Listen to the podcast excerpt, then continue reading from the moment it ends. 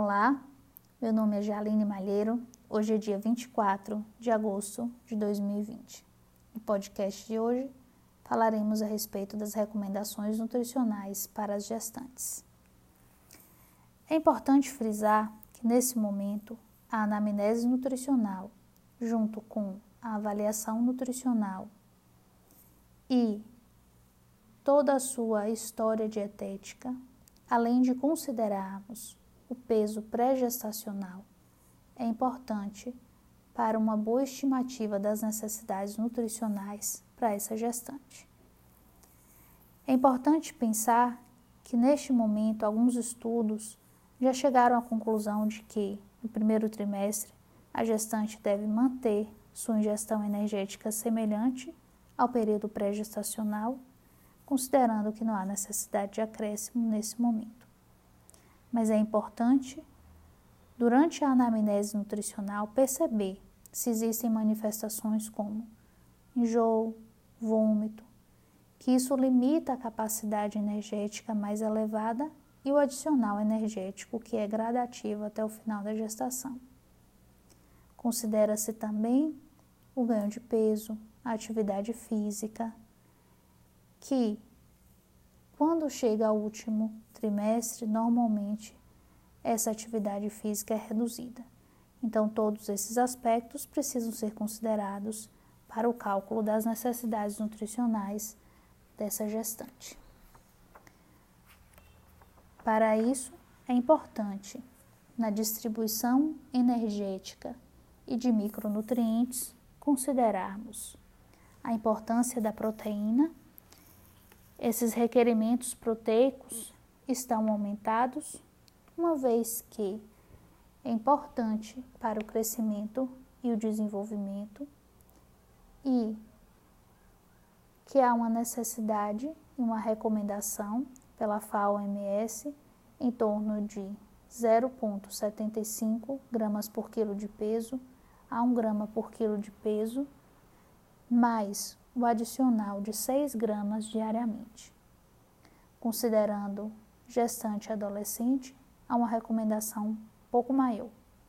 Para aquelas com idade inferior ou igual a 15 anos, a recomendação é de 1,7 gramas por quilo de peso ao dia. Aquelas acima dos 15 anos, mas ainda considerando a faixa etária até adolescente, é de 1,5 gramas por quilo de peso de proteína. Importante frisar, nesse momento, que consideramos um aporte maior de proteínas de alto valor biológico pela eficiência da sua utilização e também todos os fatores como a velocidade na síntese dos tecidos, que aí tanto necessita nesse período gestacional. Com relação aos micronutrientes, não podemos esquecer de alguns, principalmente você na hora de orientar, de calcular o plano alimentar e oferecer a essas gestantes que estão sendo atendidas. O cálcio, ele sofre modificações por conta dos hormônios que alteram nesse período gestacional. Isso faz com que haja um aumento na taxa de utilização pelos ossos e há um processo de diminuição de reabsorção óssea e um aumento na absorção intestinal. Por isso, apesar dos requerimentos de cálcio estarem aumentados na gestação, as recomendações dietéticas entre as mulheres adultas e ou adolescentes e as gestantes estão iguais. Isso é justificado justamente pelo que foi falado. Há um aproveitamento biológico maior por parte do intestino. Por isso, que a gente mantém a recomendação dietética indicada. A gente ainda pode pensar no outro micronutriente que é importante nessa fase e que não deve ser deixado de lado: o ácido fólico. A necessidade desse nutriente aumenta substancialmente durante a gestação. Por quê? O folato ele é precursor de vários importantes fatores enzimáticos. importantíssimo na divisão celular. Apesar de uma variedade de alimentos conterem ácido fólico, tais como vegetais verdes escuros, leguminosas, frutas cítricas, fígado e leite, é demonstrado em alguns estudos que mais ou menos 8% das mulheres consomem a necessidade necessária e indicada para o período gestacional. Daí a necessidade, muitas vezes, de suplementação. Cautelosa, mas muitas vezes necessária, inclusive antes da concepção. Portanto, esse é um nutriente importante para a inclusão nos atendimentos nutricionais. Falamos em seguida do ferro, que no último trimestre da gestação ocorre um requerimento maior desse mineral. Portanto, é importante a gente considerar na gestação a termo há uma quantidade suficiente de ferro para o feto, porém, a deficiência de ferro é muito observada em prematuros. Por isso, que a Organização Mundial de Saúde recomenda que todas as gestantes recebam um suplemento no último trimestre, como medida profilática para a mobilização dos depósitos de ferro. E é importante, na sua orientação alimentar, ser destacada a prioridade do consumo do ferro M.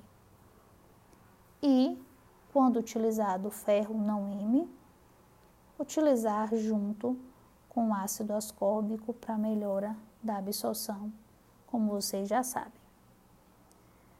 Falamos de vitamina A, uma vez que vocês já têm uma noção do quanto é importante. Todos aqui sabem acerca da hipovitaminose A tão falada na lactação. Daí a importância dessa recomendação para gestantes e essas gestantes, apesar de ter uma necessidade maior, se aproxima das mulheres adultas não grávidas. Por quê? É uma vitamina lipossolúvel. Como vitamina lipossolúvel, ela pode acumular e o excesso ser tóxica quando ingerida em grandes quantidades. E isso parece ser teratogênico para essa fase. Logo, a gente destaca que o estado nutricional materno é um dos mais importantes fatores que determinam o estado nutricional das crianças, especialmente quando se fala em vitamina A. Logo, precisamos acompanhar a alimentação adequada dessas gestantes e observar se o consumo alimentar configura uma recomendação adequada, principalmente dos micronutrientes citados. A vitamina C é extremamente importante para o crescimento do feto, porém, sua necessidade desconhecida.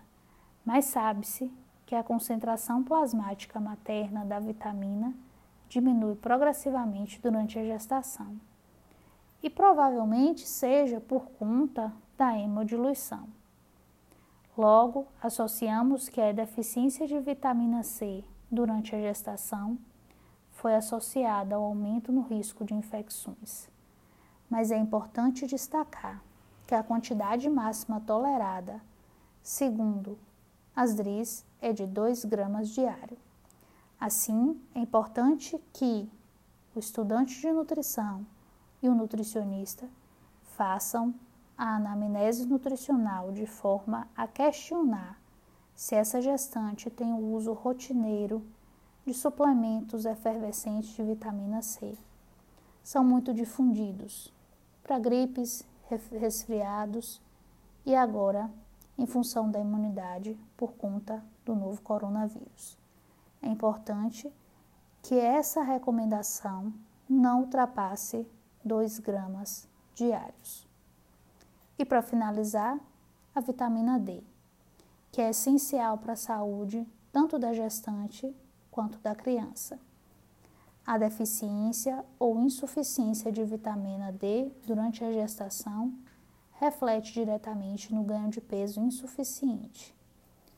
Portanto, aquelas gestantes que ingeriram vitamina D em quantidades insuficientes durante a gestação apresentam normalmente baixos níveis dessa vitamina no cordão umbilical isso foi associado a crianças maiores com uma perda óssea importante. Ah, o zinco, também importante, porque está associado à má formação congênita. E os níveis séricos muito baixos ou até baixos foram associados a um peso maior ao nascer. Daí a importância da gente também incluir o zinco e prestar atenção nesse mineral. Considerando que a ingestão de ferro pode interferir na absorção do zinco, a gente tem uma recomendação em situações de anemia um pouco maiores também do ferro diariamente. E a água? Por quê? A água ela é considerada o grande fator para o aumento de peso.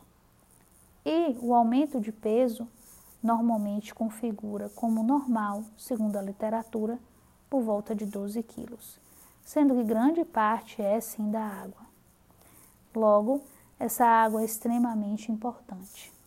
A água, ela faz com que haja um peso necessário, um ganho de peso importante, necessário e recomendável, que faz com que ocorra a expansão dos espaços intra e extracelulares. Portanto, a recomendação de água para as mulheres grávidas, adolescentes e adultas gira em torno de 2,3 a 3 líquidos, a 3 litros de líquidos, considerando dentre eles a água. E essas recomendações são para gestantes não gemelares. Quando você pergunta, e aquelas gemelares? As gemelares devem ter o mesmo cuidado que as gestações normais que é evitar situações de cetose materna. Mas os requerimentos de vitaminas e minerais ainda são desconhecidos para essas gestações, mas aventa-se a hipótese de que estejam aumentados. Mas nesse momento, a gente considera as mesmas recomendações para gestantes não gemelares.